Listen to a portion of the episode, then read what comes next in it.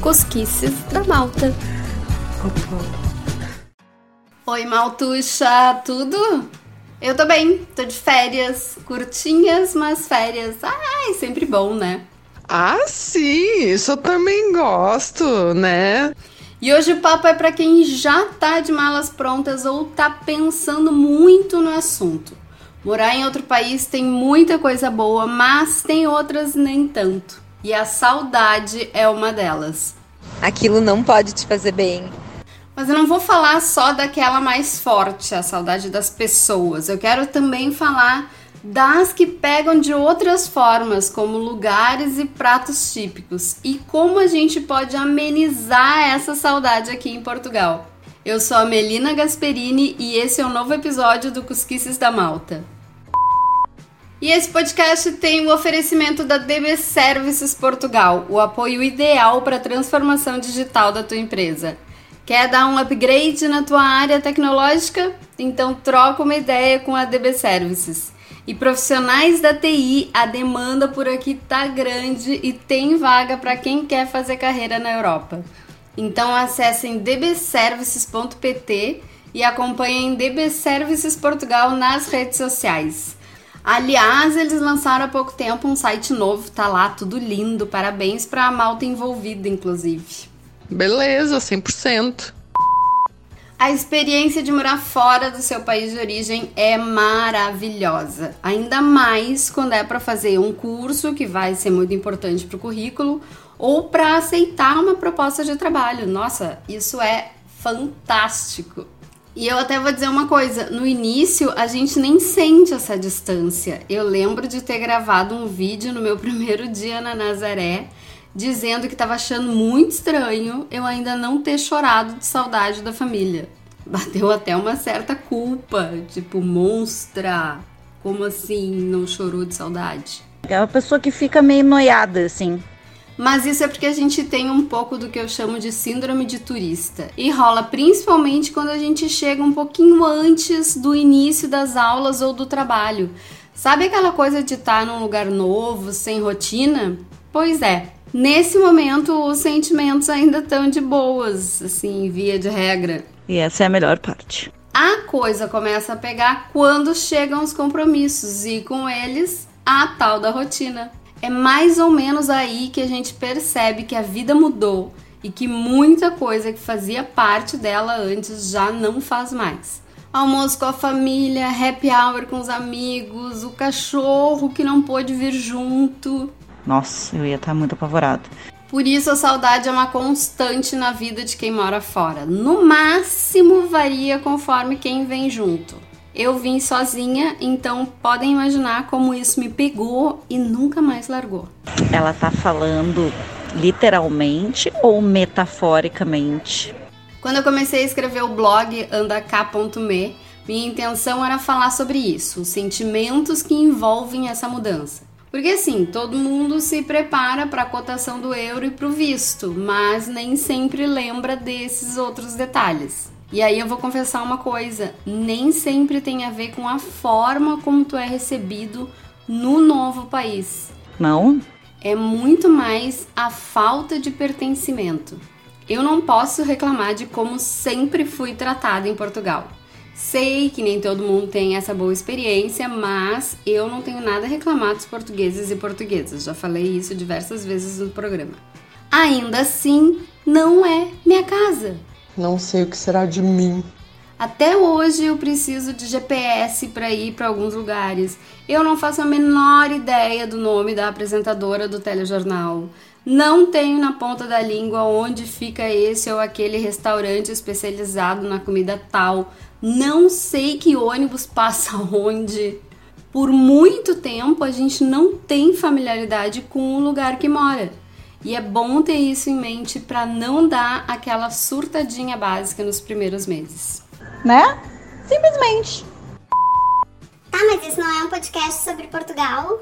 É, minha querida, segura o Chuck já chegamos lá. Essa primeira parte é igual para quase todo mundo. Claro que quanto mais parecida é a cultura, menor é o choque, né? O que já ajuda bastante. É um pouquinho o caso de Portugal. Existem diferenças culturais, claro, entre Brasil e Portugal, mas é diferente do que mudar do Brasil para o Afeganistão, por exemplo. É o mesmo caso da língua, tem muita coisa diferente, mas é claro que a gente se entende mais aqui do que na Suécia. Há controvérsias. Aliás, são justamente coisas como essas que fazem Portugal ser o destino de muitos brasileiros. E como consequência, a gente já consegue encontrar por aqui produtos e eventos que ajudam a matar um pouquinho a saudade de casa. Ai, que demais! Acho muito legal essas coisas. Para começar, já são muitos os cafés abertos por brasileiros mesmo, especializados na nossa gastronomia. Ninguém mais passa vontade de coxinha ou brigadeiro. Aliás, são coisas que já se encontram facilmente até nos supermercados. Se é bom, às vezes sim, outras não. O Continente, por exemplo, que é o meu supermercado favorito, tem um croquete maravilhoso, mas a coxinha eu não curti muito. Já o brigadeiro deles eu nunca comi, mas já comi a torta de brigadeiro. E aí eu confesso que eu gostaria muito de estar comendo outra nesse exato momento. Preciso disso para ser feliz? Não.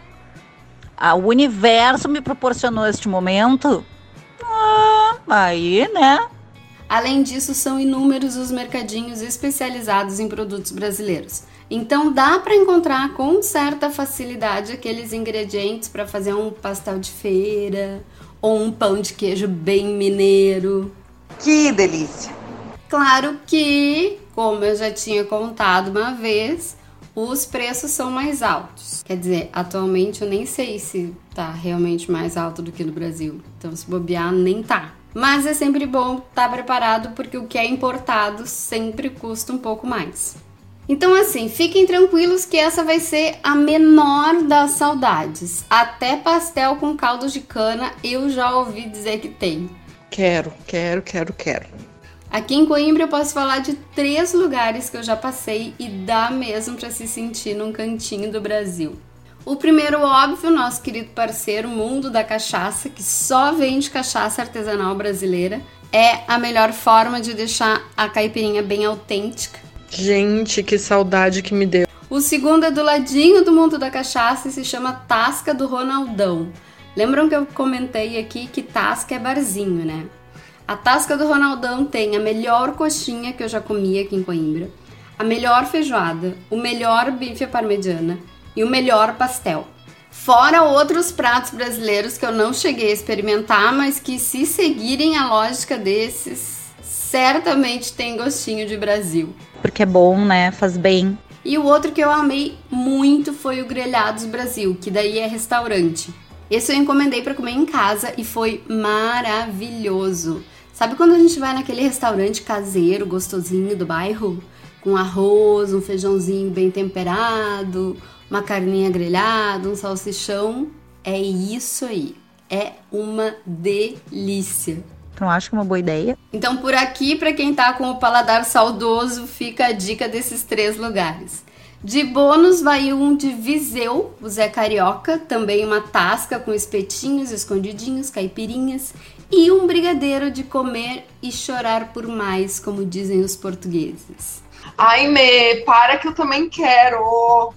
Já em Lisboa me indicaram dois que eu ainda não fui, mas juro que cada foto no Instagram é uma baba que escorre.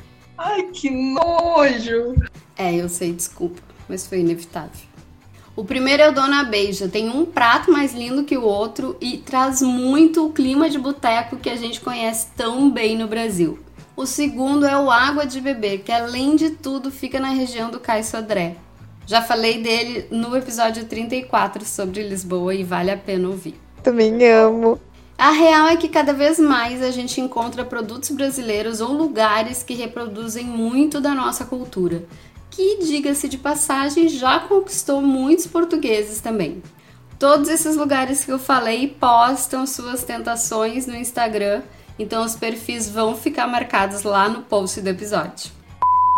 E como falamos em boteco, é meio impossível não falar em roda de samba e ou MPB. Para nossa alegria, em Portugal não é difícil encontrar.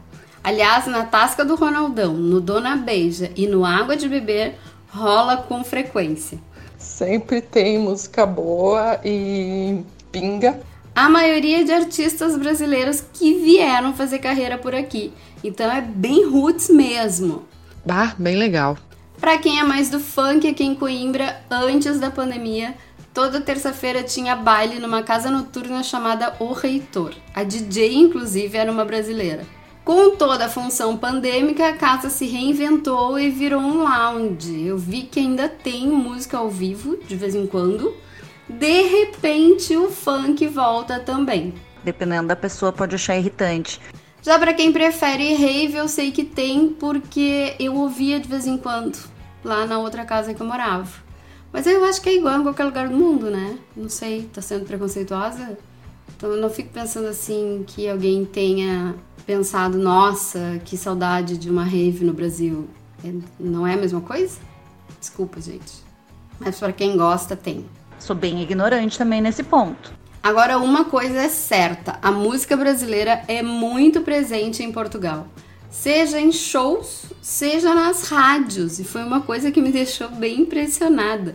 Provavelmente tenha muita influência das novelas, mas ainda assim, né? Esses dias eu ouvi papas da língua numa rádio. Estou chocada. Então não se espantem com a quantidade de músicas brasileiras que tocam nas rádios portuguesas.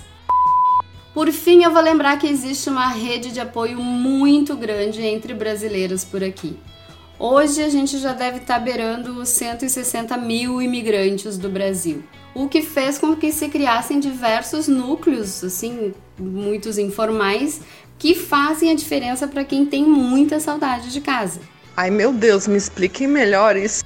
Normalmente esses grupos se concentram no WhatsApp e no Facebook e trocam informações bastante úteis, tipo recomendação de profissionais, o passo a passo para ter acesso aos serviços públicos, ou mesmo só combinam aquele happy hour para conversar um pouquinho e trocar experiências. Claro que tem que dar uma filtrada, sempre tem os good vibes e os bad vibes, como em todos os lugares, mas é sim uma fonte de reconexão com aquilo que a gente perde quando sai do nosso país. Ai, Mê, eu te entendo muito. E por tudo isso, eu vou deixar uma dica de livro. Na verdade, eu vou relembrar uma dica que a gente já deu por aqui. O Claudinho Ábido, do site Vagas pelo Mundo, escreveu um livro chamado Morar Fora Sentimentos de Quem Decidiu Partir, que é muito bom para quem está nesse momento de mudança. São crônicas e reflexões sobre sentimentos que batem inevitavelmente em qualquer pessoa que se propõe a ter essa experiência. E além de ser um texto gostoso de ler, faz a gente perceber que não é um ET, que o que a gente está sentindo não é estranho, pelo contrário, é comum e faz parte do processo. Certo que sim. Eu conversei com o Claudinho e com a Amanda, a esposa dele, no episódio 33 sobre imigração pós-pandemia e o papo foi tão bom que rendeu um texto para o blog também. Então eu vou deixar todos esses links no Instagram, inclusive onde comprar o livro. E, e se acabou o programa de hoje. Eu sei que é muito importante a gente pensar nas coisas práticas, como documentação, moradia, escola das crianças, mas algumas coisas subjetivas também precisam da nossa atenção. É muito relevante. Nos meus planos iniciais, eu iria todos os anos visitar minha família no Brasil. Veio a pandemia e tudo isso foi por água abaixo. Então a nossa cabeça tem que estar tá preparada para imprevistos, para desvalorização da moeda. O plano B tem sempre que fazer parte de quem está longe. Ou a gente corre o risco de pirar. Como é que eu sei disso? Perguntem pro meu psiquiatra. Como assim? Brincadeiras à parte, ou não. Sabendo de tudo isso, a gente mais ou menos se previne e se a porrada vier, ela não vai fazer tanto estrago. Inclusive, contem com essa Cusca aqui caso tenham alguma dúvida ou se sintam meio perdidos. Tô sempre no Instagram, Cusquices da Malta, não só para dizer quando tem episódio novo, como para trocar uma ideia com quem tiver afim. Não se sintam desamparados. Combinado? Dá uma vontade de dar uma ajudinha, não dá. E esse podcast tem o oferecimento da DB Services Portugal, Digital Business Services. Para empresas que buscam bons profissionais e para profissionais que buscam boas empresas, é aqui que vocês acham a solução. Acessem dbservices.pt e sigam DB Services Portugal nas redes sociais. Malta querida, muito obrigada por ficarem comigo até aqui. Hoje eu quero deixar um beijo muito fofo para Catarina, minha sobrinha de coração, que sempre pede para ouvir o Cosquices junto com a Mames, a Elisa. Ai, muito fofinho, muito fofinho, muito fofinho. Miga, que saudade de vocês. Muito, muito obrigada pelo carinho. Bom fim de semana, se cuidem, cuidem dos seus e aproveitem os momentos juntos. E nos ouvimos na semana que vem. Beijo!